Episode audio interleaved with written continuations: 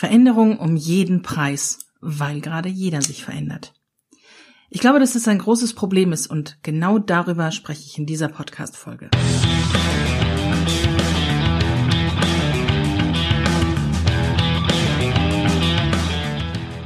Ganz gleich, ob durch die Digitalisierung, Merger and Acquisition oder den demografischen Wandel. Für Unternehmen sind Veränderungen an der Tagesordnung. In solchen Zeiten haben Unternehmer viele Fragen. Ich habe keine pauschalen Antworten, dafür aber eine Menge Erfahrung, viele Ideen und spannende Interviewgäste. Und all das mit einem Ziel, Sie mit Ihrem Unternehmen einen Schritt weiterzubringen.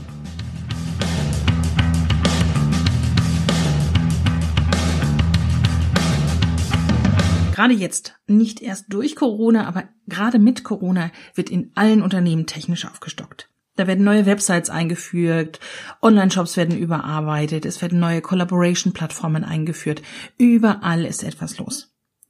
Und ich beobachte, dass die meisten Veränderungen passieren, ohne dass alle genau wissen, warum sie überhaupt umgesetzt werden sollen.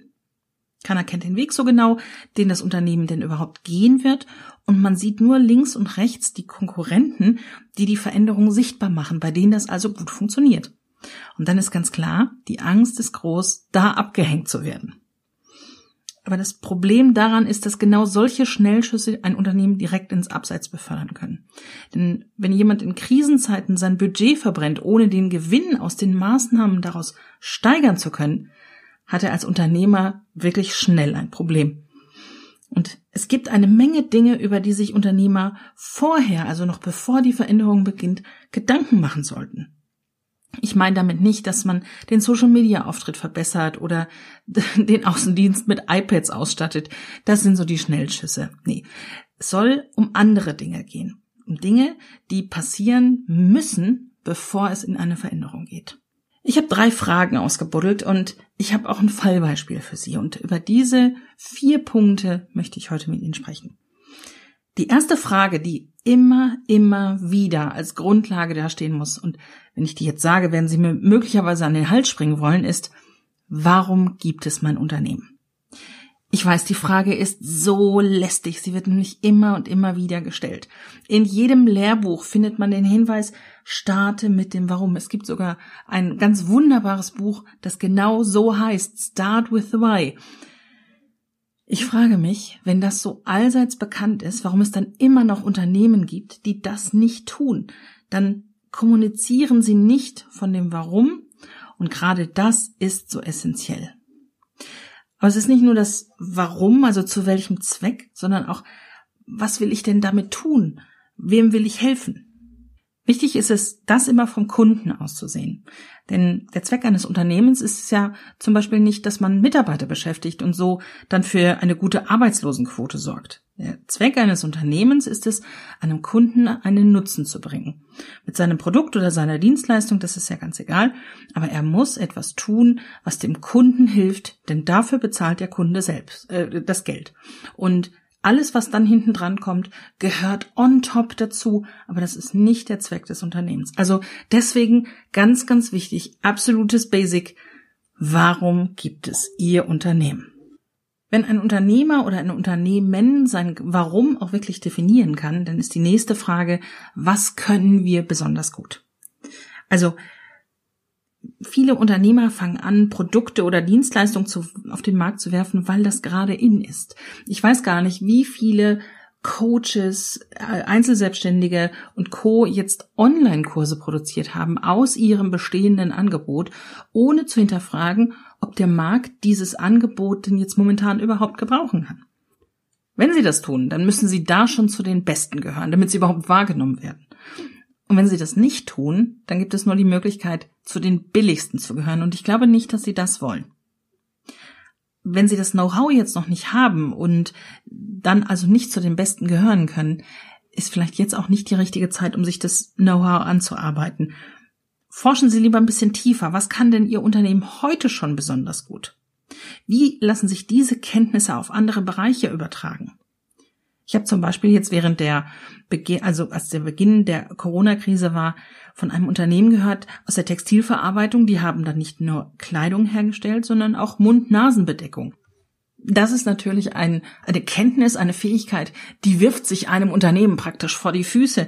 Aber es gibt natürlich auch noch andere Sachen. Sie finden mit Sicherheit etwas, was Ihre Superkraft ist. Welche tiefliegenden Probleme Ihrer Kunden können Sie heute mit dieser Superkraft schon lösen? Und die dritte Frage ist, wie können wir das in Klammern noch erreichen? Und ich sage ganz bewusst noch, weil Sie sich diese Frage am besten nicht nur einmal stellen, sondern immer und immer und immer wieder. Wenn Sie die ersten beiden Fragen beantwortet haben, ist diese ja dann schon ein Kinderspiel. Muss wirklich jetzt eine digitale Lösung her? Müssen wir alles über den Haufen werfen, was wir bisher gemacht haben? Oder hilft vielleicht ein kleiner Schlenker zur Seite, um das richtige Produkt oder die richtige Dienstleistung jetzt auf den Markt zu bringen? Versteifen Sie sich nicht auf die erste Lösung oder die erste Lösung, von der Sie denken, dass sie wirklich gut ist. Feilen Sie daran. Versuchen Sie in kleinen Schritten zu denken, die Kunden, die potenziellen Kunden zu fragen, ist das denn das, was du brauchst? Und es dann lieber noch weiter zu arbeiten, anstatt etwas fertig zu arbeiten, im stillen Kämmerlein auf den Markt zu werfen und zu hoffen, dass das da auch gebraucht wird. Ich habe Ihnen jetzt zum Schluss noch eine Erfolgsstory versprochen, und zwar von einem meiner Kunden. Das ist ein Unternehmen, das stellt Medizintechnik her, zahnmedizinische Geräte, um genauer zu sein, und unter anderem statten die mobile Zahnärzte aus. Und das ist also, man kann sich das so vorstellen, es ist ein, ein Zahnarzt mit seinem Pickup, der fährt von Dorf zu Dorf und hat da eine mobile Station, mit der er dann, naja, so gut wie möglich eben die Zähne seiner Kunden dort vor Ort repariert. Und mein Kunde hat sich überlegt, damit diese mobilen Zahnärzte auch wirklich bekommen, was sie brauchen, muss man den Online-Shop massiv ausbauen. Sie können sich vorstellen, das ist nicht in Europa, wo diese mobilen Zahnärzte unterwegs sind. Das heißt, die können auch nicht mal eben in so einen Showroom vorbeikommen. Und jetzt hat sich mein Kunde also überlegt, wenn wir jetzt in unserem Online-Shop alle unsere möglichen Geräte, die der Kunde kaufen kann, in 3D abbilden, so dass der die drehen kann und Klappen aufmachen und wirklich von allen Seiten sich das betrachten kann, dann steigt die Chance, dass er es kauft, weil er besser sagen kann, dass er es braucht oder nicht. Es war aber auch klar, dass in diesen Regionen, wo diese mobilen Zahnärzte unterwegs sind, die Mobilfunkverbindung oftmals nicht so stabil ist wie hier. Die Herausforderung war also, man muss den Online-Shop massiv aufrüsten und dabei so schlank wie möglich halten, damit das Datenvolumen so klein wie möglich bleibt. Sowas ist nicht unmöglich, aber das hätte ein unglaubliches Budget verschlungen und da bin ich ganz froh, dass mein Kunde auf die Idee gekommen ist, dass wir mal auf die drei Fragen gucken, nämlich auf das Warum, auf das wie und auf das Was. Und da gehen wir jetzt mal durch. Das Warum. Das Warum meines Kunden ist ganz klar. Er möchte, dass zahnmedizinische Behandlung jedem Menschen auf der Welt in der bestmöglichen Qualität zur Verfügung stellt. Deswegen ja auch die mobilen Zahnärzte. Und dann war natürlich daraus ganz klar, die mobilen Zahnärzte sollen so einfach wie möglich an erschwingliche und langlebige äh, Produkte kommen, Werkzeuge kommen, die so robust sind, dass sie wirklich lang durchhalten, die klein und leicht sind, damit man sie einfach in diesem Pickup transportieren kann und schnell wieder aufbauen kann. Langlebig und robust, das waren die Produkte schon, das war nicht das Problem. Und erschwinglich waren sie bis dahin auch immer. Jetzt hatte man natürlich Angst, wenn dieser Online-Shop ausgebaut wird, dass die Produkte dann nicht mehr so erschwinglich sind. Also hat man das tatsächlich schnell wieder über Bord geworfen. Das was? Die Superkraft meines Kunden ist es, die Produkte nicht nur robust herzustellen, sondern sie auch aufeinander abzustimmen. Also man weiß so ungefähr, es gibt so drei, vier Modelle der Pickups, mit denen die Zahnärzte unterwegs sind. Man weiß, welches Raumangebot haben die ungefähr. Und deswegen konnte man ganz genau sagen, die und diese Geräte, die gehören zusammen, die muss man in der Regel zusammen nutzen. Wir passen die aufeinander an, dass wirklich jeder Raum, den diese Geräte nutzen, so ineinander verschlungen ist. Sie können sich das vorstellen wie ein Zahnarzt-Tetris. Also jedes ähm, Fünkchen, jeder Platz in diesem Pickup soll genutzt werden. Und genau darauf hat eben mein Kunde seine Geräte abgestimmt. Das ist super. Und genau daran haben sie sich dann festgebissen und drei Lösungen ähm, ausgebaut. Die erste Lösung war, dass es jetzt auf der Website einen Packhelfer gibt. Das heißt, man weiß ja schon vorher, wie viel Platz ist denn in dem Pickup überhaupt.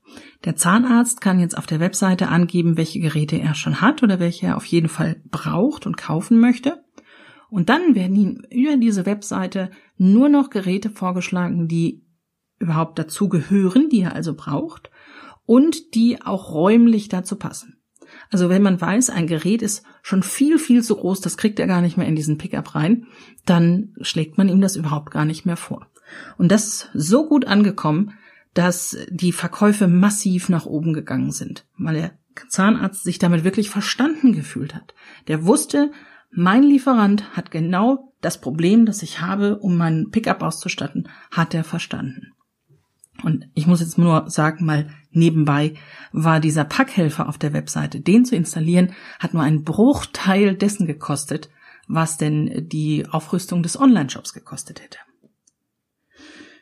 Die zweite Lösung, die sich mein Kunde hat einfallen lassen, ist passend zum Packhelfer Stauraum, den man organisieren kann. Sowas wie Stapelboxen oder Hängevorrichtungen, damit wirklich jedes Stückchen noch ähm, genutzt werden kann. Also Teile, die der Zahnarzt nicht bei meinem Kunden kauft, die kann er dann in passende Boxen packen und hat dann noch die Möglichkeit, den restlichen Platz so gut wie möglich auszunutzen. Das ist also das zweite Produkt, was er auf den Markt gebracht hat. Und das dritte ist, naja, also von dieser 3D-Ansicht wollte man sich nicht wirklich trennen. Aber man hat sich von dem Gedanken getrennt, dass der Zahnarzt das alleine auf seinem Rechner über seine mobilen Daten machen muss.